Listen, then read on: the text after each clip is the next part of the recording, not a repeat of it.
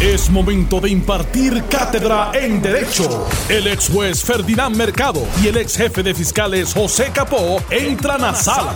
Todos de pie, porque a continuación arranca el podcast de Ante la Justicia. Como de costumbre me acompaña el ex jefe de fiscales José Capó y el ex juez Ferdinand Mercado. Buenas tardes compañeros. Muy buenas tardes distinguidos amigos, saludos a todos. Buenas tardes, Eddie, Ferdinand y a los amigos de Noti1 que tengan todos muy buenas tardes y buen provecho a los que está, están cenando, eh, almorzando. Mira, ayer tocamos eh, un tema que ha continuado ocupando y acaparando la atención de muchas personas eh, porque, como muy bien reseñábamos, había ciertas instancias que no quedaban claras y que era meritorio poder entender antes de poder llegar a conclusiones o inclusive las especulaciones que se estaban haciendo. Y un poco era el llamado de el gobernador, el ex gobernador Ricardo Rosselló, ¿verdad? En términos de eh, ese gasto de campaña que trasciende, ¿verdad? De un informe oficial, informe de, de gastos y de ingresos para propósitos de la, de la oficina del Contralor Electoral y cumplir con lo que es la ley 222 eh, de financiamiento de campañas públicas. Y a esos efectos, pues se identifican ciertos personajes y tuvimos la oportunidad de ver o de escuchar en dos ocasiones al Contralor Electoral, el señor Walter Vélez, tanto en la tarde de ayer en el programa Jugando Pelota Dura eh, por televisión, como en la mañana de hoy con los compañeros de Apalo Limpio, Iván Rivera y el licenciado Ramón Rivera. Eh, Ramón, Rosario, Perdón, perdón, corrijo. A esos efectos, tenemos un planteamiento por parte del Contralor Electoral que no quiero decir confuso, pero es difícil de entender porque hay unas situaciones que evidentemente permean y que no han concluido eh, o parece no haber concluido por las palabras que emite el Contralor Electoral. A la luz de lo que sabemos, la información que conocemos por los informes, no solamente de prensa, sino por los documentos oficiales, junto a lo que el Contralor dijo anoche y dijo esta mañana aquí en esta emisora. ¿Dónde nos pone eso con lo que ya conocemos? Y cuál entonces pudiera ser los próximos pasos. Eso vamos a estar hablando acá hoy. Eh, ¿Quién quiere comenzar a esos efectos? Mira, vamos a comenzar por acá. Yo creo que eso nos coloca justamente en la reacción del señor exgobernador en el día de ayer. Nadie reacciona sobre algo que ya está totalmente adjudicado, reacciona sobre algo que está en una posible investigación y que podría eh, llevar a diferentes vinculaciones y a conclusiones distintas de las que hasta ahora se han indicado.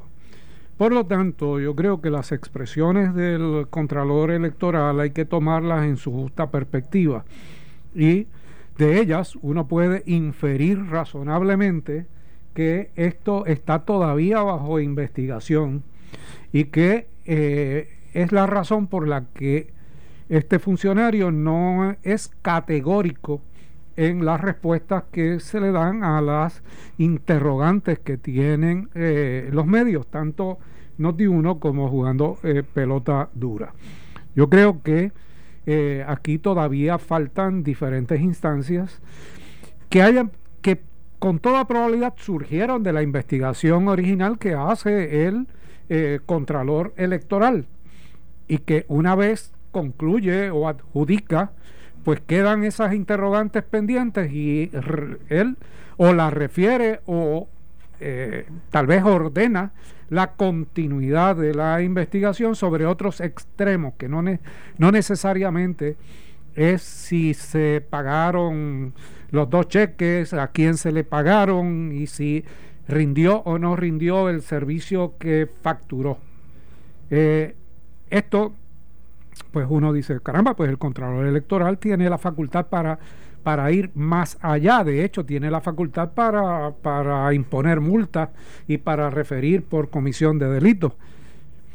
Pero también sabemos que cuando se hacen este tipo de auditorías, no necesariamente surge toda la información, surgen, eh, surge la información que se desprende de los documentos que se están investigando o de las personas que se llevan a entrevistas para verificar esa situación, pero puede haber diferentes instancias que no tengan respuesta y que inclusive no sean de la jurisdicción directa del Contralor.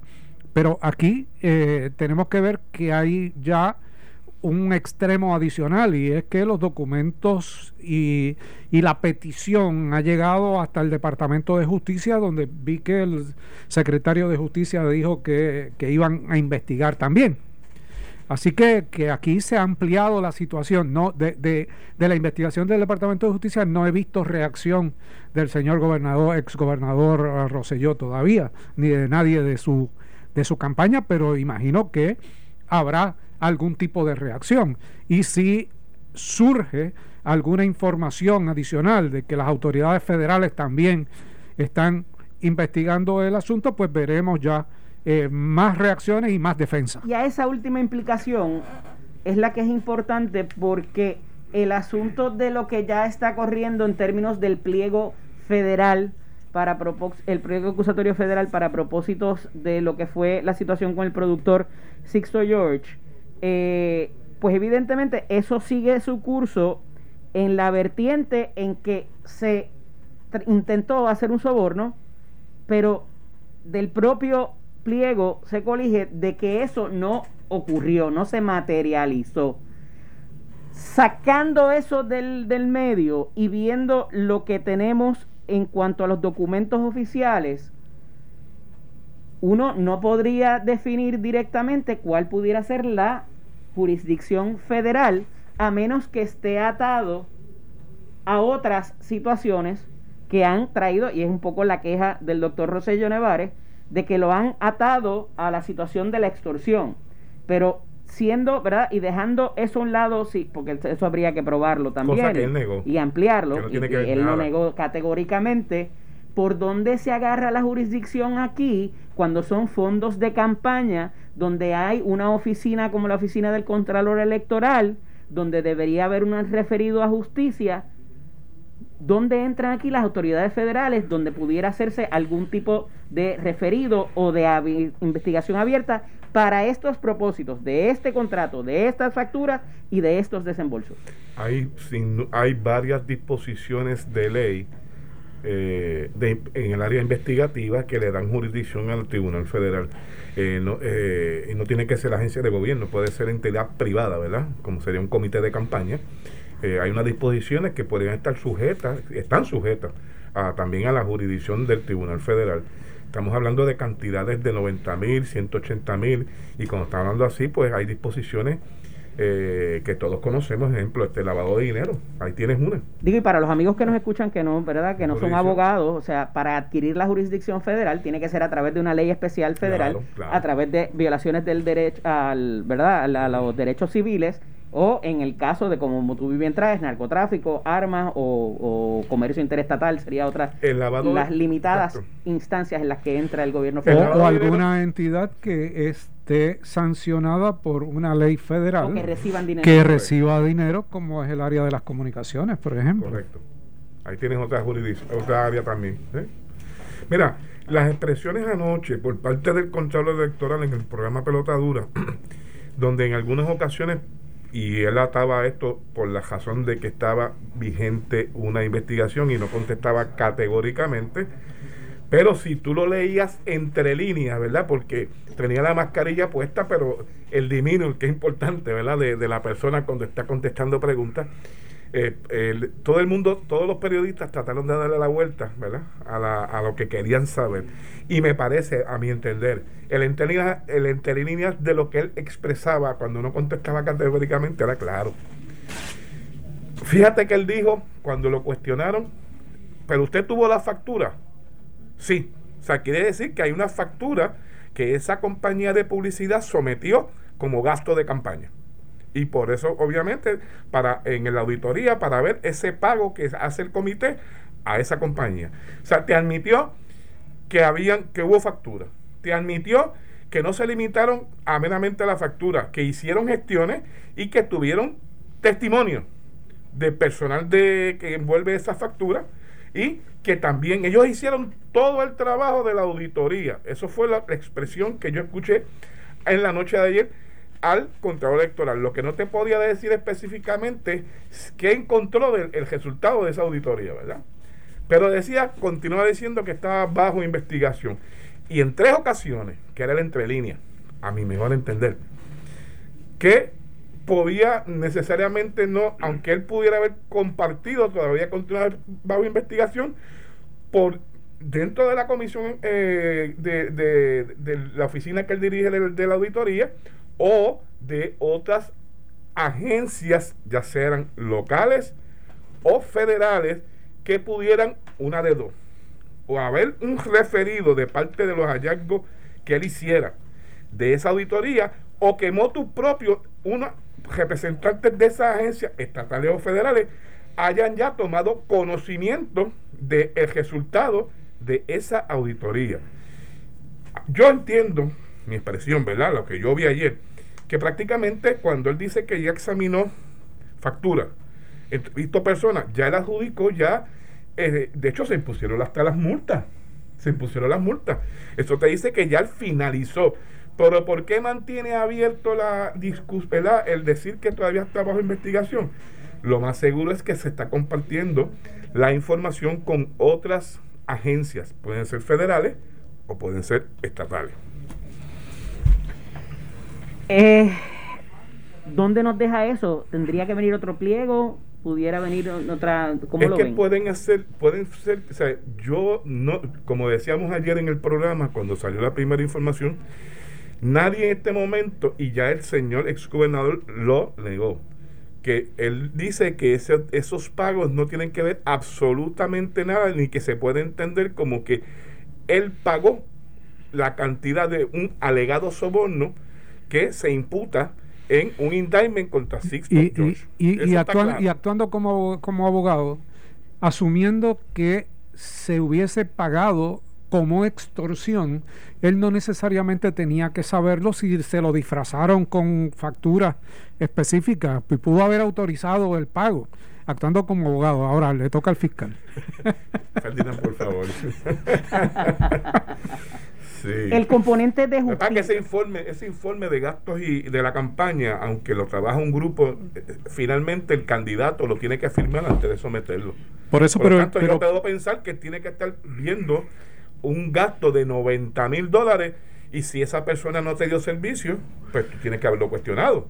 Si no te dio servicio directo, pero pudo haber, o sea, él pudo haber recibido información de que le brindó servicios a la campaña eh, y pues se haber sido engañado, ¿no? Pero eso lo vamos a ver posteriormente. Estoy, estoy adelantándome a argumentos que se pueden eh, plantear en defensa, si es que hay defensa y si es que hay alguna acusación eventual. Porque, como dijimos, no estamos adjudicando nada en este momento, solamente estamos reaccionando a la, información pública. Que es correcto lo que él dice, que este, esos pagos en nada tienen que adjudicarse a la alegación del soborno donde se imputa eh, él mismo al señor Sixto George. Partiendo que eso es correcto, que no tienen nada. Pues si es que se está investigando, ¿verdad? Porque con este misterio de la compañía, ¿verdad? Que, que se devela ayer, de que es una casa allí que no vive nadie. Casualmente esa periodista que envía, que hace la investigación por pelota dura, Mira. coincide con encontrar al, alegado hermano de la que aparece como dueña o registrada en la, la corporación, pues reveló, yo creo que le reveló bastante información y pues entonces, si es que hay, que hay otra intervención o se está compartiendo con otras autoridades, pues tienen que ser posiblemente por otras eh, áreas de investigación que no necesariamente pudiesen estar sujetas a la cuestión de, la acusación del soborno. Yendo, yendo a que, asumiendo que esto realmente se ha investigado hasta las últimas eh, consecuencias, Si se le expiden dos cheques a una corporación hasta ahora fantasma, hasta ahora fantasma, o sea, y cuando digo fantasma no es que haya inexistencia de personas en la incorporación, sino que eh, el sitio donde ubica no es eh, no es una edificación, es un solar vacío y ese tipo de cosas. Los teléfonos no funcionan, pero eh, esa corporación tiene una cuenta de banco porque recibió el dinero, pues a uno se le ocurre, si tú recibiste 180 mil dólares, tú tienes que ver cuánto tenía esa cuenta. Asume que esa cuenta tuviese 200 mil. Eh, ¿Qué cheques se expidieron y a qué personas se les expidieron cheques por los servicios por servicios prestados a esa corporación bajo la premisa de que eh, es una corporación legítima? Y es posible que ahí esté un detalle importante, si se ha hablado aquí de payola y se ha hablado de, control de comunicaciones, más allá del soborno. Asume que no tenga nada que ver directamente con el soborno, pero que pueda ah, existir otra conexión de otra acción delictiva. Tú estás hablando de la teoría que gozan los federales, que es seguir al dinero. Es correcto. Seguir el dinero. Mira, pero el componente del Departamento de Justicia, que lo estamos viendo desde que esto se inició con el asunto del arresto del productor eh, Sixo George, porque ha manifestado en innumerables ocasiones el secretario de Justicia, Domingo Emanueli, que él no ha encontrado y ha ordenado que se busque, que se, que se investigue si había algún paper trail, algún, algún rastro eh, de documentos que evidenciara esta queja en el Departamento de Justicia. En este caso, tampoco había habido una, un referido, aparentemente, y según dice él, de ninguna de las agencias tampoco. Entonces es a través del programa donde se le facilitaría la información para que él proceda eh, con lo que le corresponde. Esa parte del Departamento de Justicia, se, y, y, esto evidentemente no tiene nada que ver con Domingo Manueli, pero o sea, se ha quedado atrás porque pero es que de las primeras fuentes de información, si tú buscas el indictment, ¿dónde surge la primera información? Alegadamente Rowley contacta a Sisto George para informarle y mostrarle eh, las carpetas de los chats y de esa información y que si no dejaban quieto a su papá, pues entonces él procedería a quemar al, al, gobierno, ¿verdad que sí? De ahí que surge. Por lo tanto, la fuente que en aquel momento pudiese dar la información en una entrevista era Rowley y tú sabes que Rowley su, su, representación legal y él mismo desconfiaban y lo dijeron públicamente, desconfiaban del Departamento de Justicia en aquel momento y decidieron compartir la información con las autoridades con las autoridades federales. O sea, es, razonable que el Departamento de Justicia no tenga ningún expediente sobre esto si las autoridades federales recibieron información y abrieron su propio expediente e investigación. Y es probable también que una vez recibieron la información no la hayan compartido con el Departamento de Justicia. Vamos a ver qué pasa. Vamos a la pausa, regresamos en breve. Estás escuchando el podcast de Ante la Justicia de Noti1630. Estamos de regreso aquí en Ante la Justicia. Este que les habla el licenciado Eddie López. Me acompaña el ex jefe de fiscales José Capó y el ex juez Ferdinand Mercado. Y llegó el momento de ganar. Necesitas 500 billetitos. Noti1 630 te los da con el concurso El Estímulo Económico de Noti1. Son 250 dólares de una tarjeta de Vanilla Gift Card que puedes utilizar para comprar lo que quieras en cualquier establecimiento que acepte Visa o Mastercard y otros 250 dólares de gasolinas Ecomax para que fuletees el tanque del carro. ¿Qué tienes que hacer? Solo escuchar la pregunta que te vamos a hacer ahora y si la contestas correctamente te inscribes para el sorteo de este viernes. Lo que vamos a hacer es inscribir para el sorteo del viernes. Pueden comenzar a llamar al 758-7230, 758-7230. La pregunta para hoy el tema que hemos discutido tanto ayer como hoy. Se trata de unos desembolsos de dinero de la campaña del ex gobernador Roselló Nevares para el 2020. ¿De qué cantidad fueron los desembolsos, los cheques que se hicieron para propósitos desconocidos aún que aparentan tener que ver con servicios de publicidad.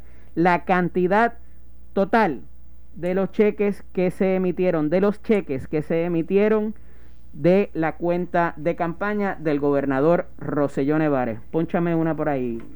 Buenas tardes, ¿con quién tengo el gusto y de dónde? Buenas tardes, Alberto Urizario de Barceloneta. Don Alberto, saludos. Eh, saludos a ti a los, y a los licenciados. Muchas gracias. Hemos estado discutiendo el tema de los desembolsos de la campaña del gobernador Rosellón Nevares para el 2020.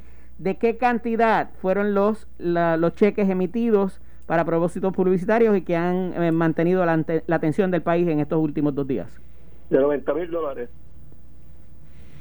Eh, la cantidad total. A 180 mil. Ahora sí. no se retire para que la mente maestra le tome la información. Gracias por participar. Continúen llamando cuando nuestros talentos se los indiquen para que puedan inscribirse para el sorteo del próximo viernes. Gracias. Ah, ¿Cómo no? No se retire. Ya. Ok, ya lo tiene allá. Eh, una medida legislativa de la Cámara de Representantes procura quitar las escoltas al ex gobernador Rosello. La Cámara de Representantes evalúa la medida legislativa que persigue eliminar el derecho a tener escolta al exgobernador Ricardo Rosselló y a su familia. Pero el Departamento de Justicia recomendó que la aplicación de la legislación sea prospectiva. La recomendación del designado secretario de Justicia, Domingo Emanueli, alteraría la intención del proyecto de la Cámara eh, 19, perdón, de la autoría de la delegación del Partido Popular Democrático. Si se incluye la enmienda de Emanueli, la medida permitiría que Rosselló tenga escolta cuando esté en Puerto Rico, pero no así a un gobernador futuro que renuncie o sea destituido. En la posición del Departamento de Justicia que las limitaciones propuestas en el proyecto de la Cámara 19 deben tener carácter prospectivo para que sea compatible con las normas vigentes en nuestro ordenamiento. La intención legislativa de aminorar los gastos del erario para fortalecer la salud fiscal del gobierno es legítima y persigue el mismo fin que otras legislaciones y órdenes ejecutivas aprobadas en pasados años, expresó Manueli en la ponencia ante la Comisión Cameral de lo Jurídico. La pieza también prohíbe al comisionado del negociado de la policía asignar o proveer escolta a cualquier exgobernador renunciante o destituido, como es el caso de Roselló. En noviembre de 2019, el entonces comisionado de la policía, Henry Escalera, fue criticado porque le asignó escolta policíaca a la ex primera dama Beatriz Rosselló. A los efectos hay una expresión también de eh, tanto la gobernadora, la, ex gobernadora Calderón Serra, como de el ex gobernador Acevedo Vilá. A los efectos, ninguno de ellos está eh, ha, aceptado el privilegio de las escoltas. ¿Qué me tiene que decir? Pues mira, yo tengo que decirte que yo difiero de la posición del buen amigo secretario de Justicia, porque eh, la Asamblea Legislativa tiene la facultad de actuar legislativamente sobre la figura del exgobernador, a quien le decimos exgobernador, pero no cualifican ni siquiera para que uno se refiera así si le aplica las disposiciones legales por eh, su renuncia. Y si no tiene otros beneficios, porque no tiene el beneficio de oficina y no tiene pues, lo que tienen los otros gobernadores, eh, la Asamblea Legislativa sencillamente podría actuar. No se trata aquí de intervenir como fue el caso de Rafael Hernández Colón y de Carlos Romero Barceló, de que ya tenían adjudicadas sus escoltas y el tribunal entendió que había un derecho adquirido sobre ellas. Aquí no se le han asignado escoltas al gobernador y la que se le ha dado ha sido discrecional cuando ha venido a Puerto Rico y la discreción reside en el secretario de Seguridad Pública. Así que si se le quita la discreción al secretario de Seguridad Pública, pues se elimina el problema porque nadie le podría asignar a no solamente al gobernador, al exgobernador Rosselló, aplicaría también el caso para la exgobernadora Wanda Vázquez en términos de la asignación de, la, eh, de las escoltas, porque el término de Wanda Vázquez fue un término menor que el de, que el de eh, Ricardo Rosselló. No renunció, pero el término es menor y, y, de lo que estamos hablando es de si cumplió eh, directamente su término, además de, de, que haya renunciado. El gobernador no fue destituido, el gobernador renunció a su cargo. Por lo tanto, no cumplió con el término para el que fue electo, y, pero fue un término más largo que el de la ex eh, gobernadora eh, Wanda Vázquez.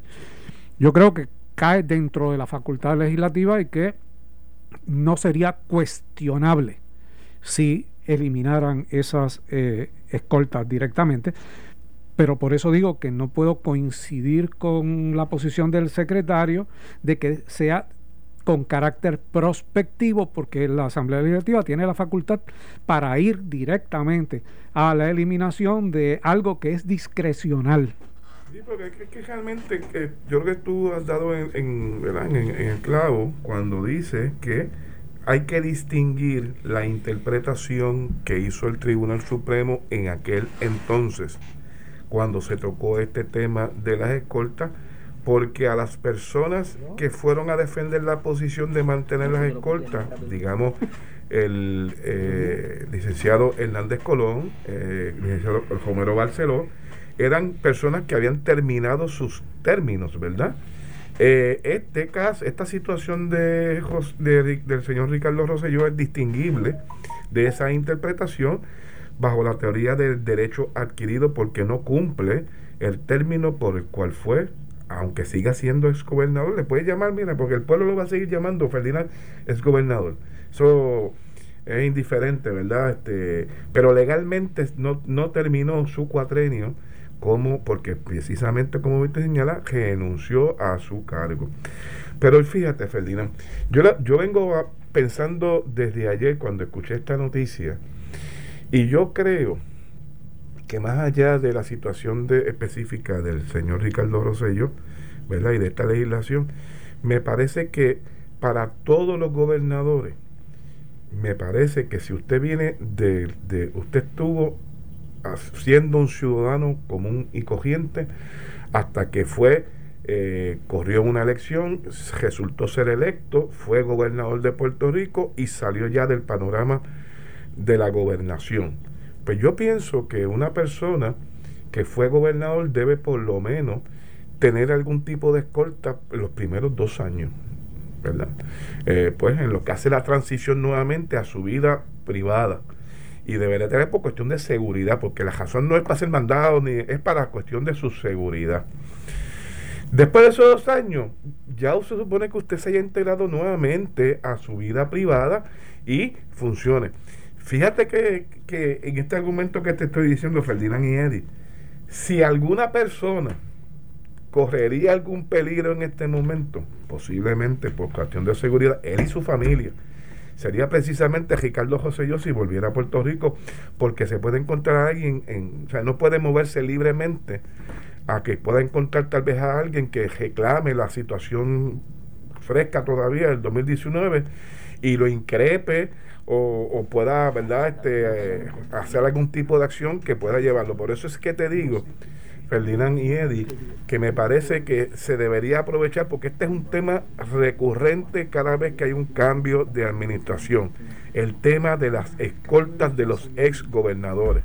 La apreciación, la percepción que tiene el pueblo, que estas personas que, que gozan todavía de esta, de esta eh, de este privilegio de tener una escolta, pues se convierten básicamente como empleados del, del ex gobernante para llevar cosas a ser mandados realmente y como que desvirtúa ese propósito que realmente es su seguridad. Pienso nuevamente y lo planteo ante ustedes que sería una buena legislación, me parece a mí, el que se le dé el derecho para no discriminar, discriminar contra ninguno. Por dos años, transcurridos dos años del término de haber salido de Fortaleza, se acabó su escolta. Salvo, salvo alguna situación específica y particular que requiera nuevamente, pero de lo contrario, en dos años eliminará la escolta. Fíjate que, que hay una, una, situación adicional en ese sentido y tiene que ver que hay un, una coletilla, ¿verdad? Como le dice, que el funcionario una vez lo requiera y pueda demostrar que está en peligro, se le tiene que proveer. Y yo creo que en ese sentido, ¿verdad? Como tú mencionabas, Eh, si no cumple por la 1, pues cumple por la 2. Está bien, Pero- ahí hay una determinación, hay una disposición, parece haber en el proyecto donde, irrespectivo de que esté en peligro o no, le amarra las manos al comisionado de la policía de, de dársela, de Lo que brindársela. pasa es que puede, puede haber una excepción, como te dije, pero tiene que estar limitado a cierto tiempo. O sea, no es perpetua, no es a Y perpetuidad. aquí, y claro, aquí. y ahí tienen que haber unos criterios para hacer una evaluación si persiste o no el peligro. Tan sencillo como eso. O sea, eso se puede legislar.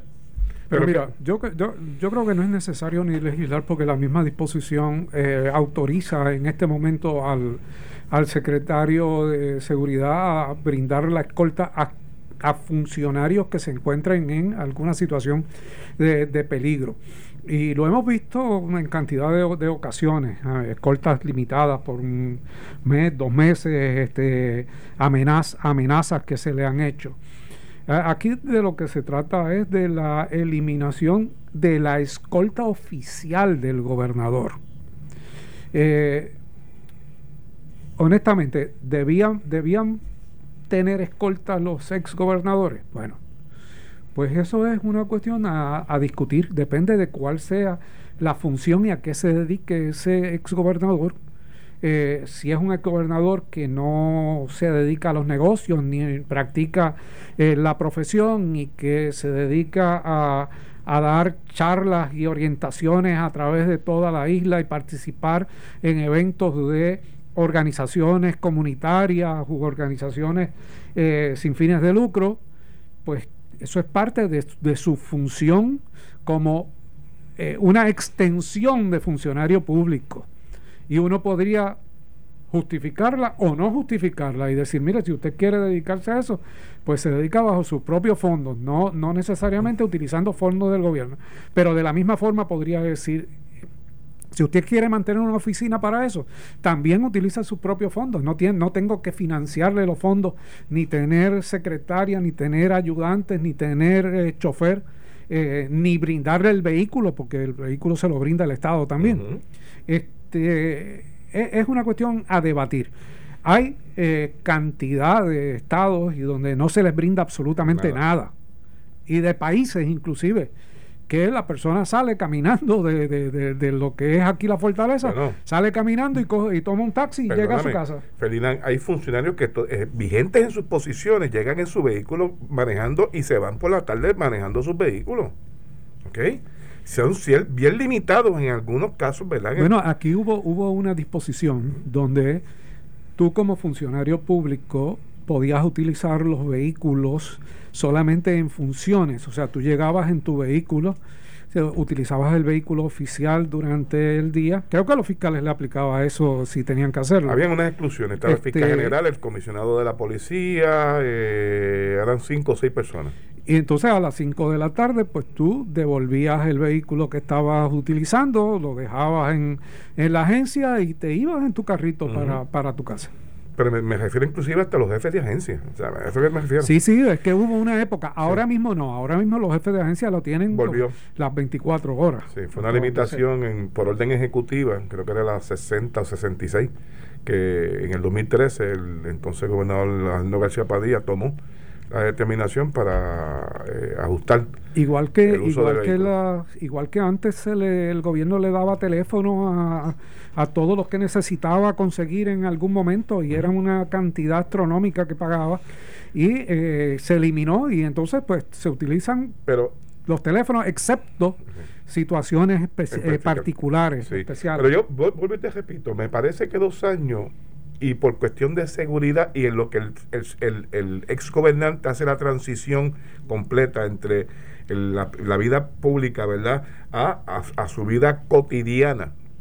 Obviamente, si tú le das la instrucción y tienes la medida clara desde el principio, si tú quieres ser candidato a gobernador, sales electo, sabes que cuando salga, lo que vas a tener son dos años en tu transición. Si tú quieres eh, mantenerte dando charlas, si quieres hacer tu bufete privado, vida, si es que si, o tu oficina privada, si eres algún profesional, pues sabes a qué, a qué, a qué se va a tener. Pero me parece que para todo el mundo, no discriminar, si hay una cuestión de seguridad, darle una transición de dos años y se perdió la escolta, se acabó.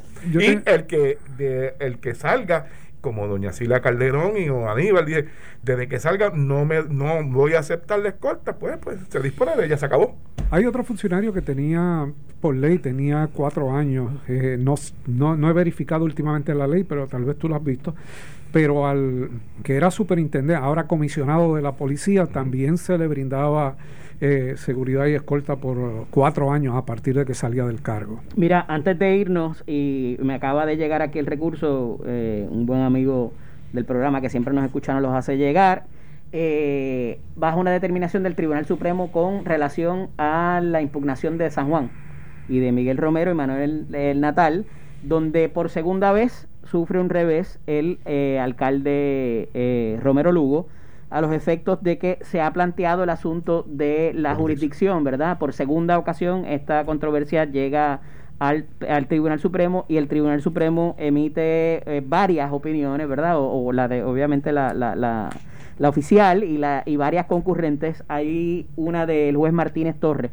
que hace un tracto completo y también la del juez Estrella Martínez también está eh, muy bien fundamentada, no que las otras no lo estén, pero eh, para aquellos que de momento hayan olvidado la controversia, hace todo el recuento de derechos, pero de nuevo, eh, se le da la razón, se confirma, o sea, no se acoge el, el, se acoge el cerciorari y se le da no al lugar. Por tanto, la determinación del de eh, Tribunal de Apelaciones sería lo que prevalece. Revocando el que entendió que se eh, diligenció el recurso adecuadamente y por tanto entonces eso provocaría que el caso se vea a nivel de instancia. O sea que, eh, para, para simplificarlo, eh, Miguel Romero quedó debidamente emplazado o notificado por Manuel Natal. Por lo tanto, se mantiene viva la controversia. La, controversia. la situación del, además de la notificación que se hizo, sino que tratar de aplicar la norma del, del, Código Civil del emplazamiento no era necesaria, pues fue suficiente con la notificación que se le hizo. Recuerden que esto de, originalmente se trató de matar desde un principio por el, la situación de que no se había emplazado debidamente, habiéndole dejado el recurso en la oficina de, legal del municipio.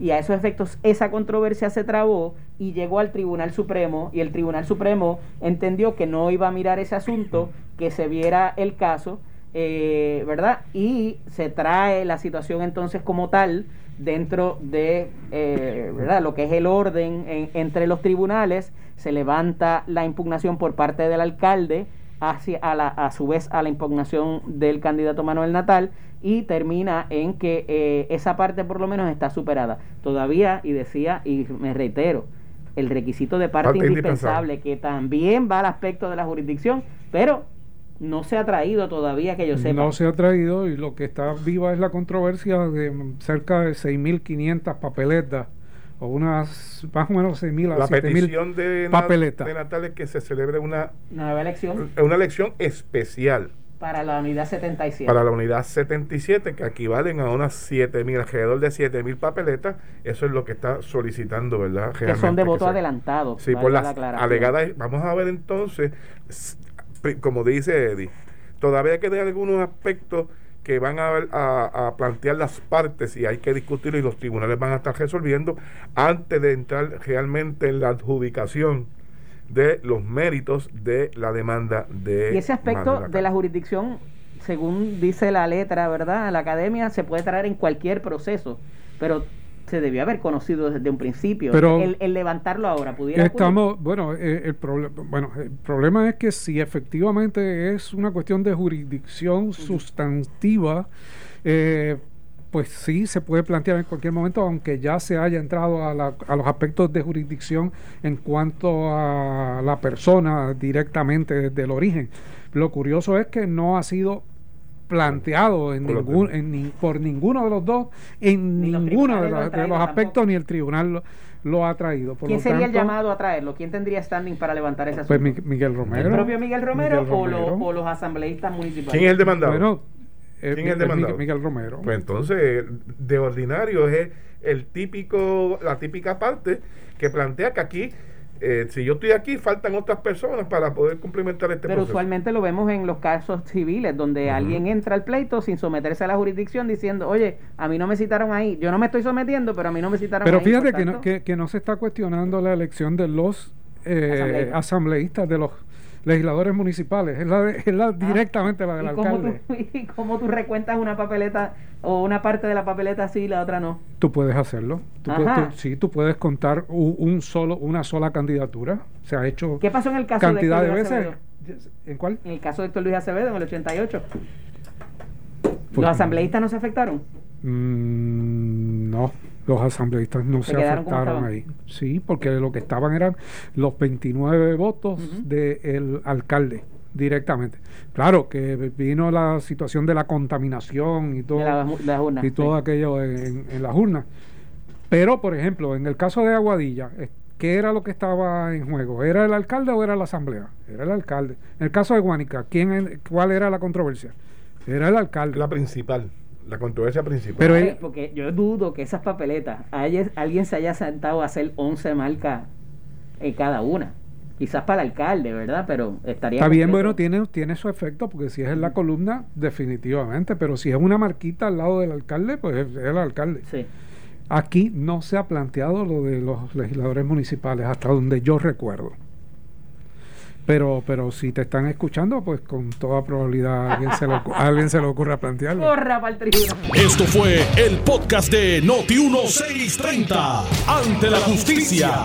El único programa en la radio con un Dream Team de expertos en derecho. Dale play a tu podcast favorito a través de Apple Podcasts, Spotify, Google Podcasts, Stitcher y Notiuno.com.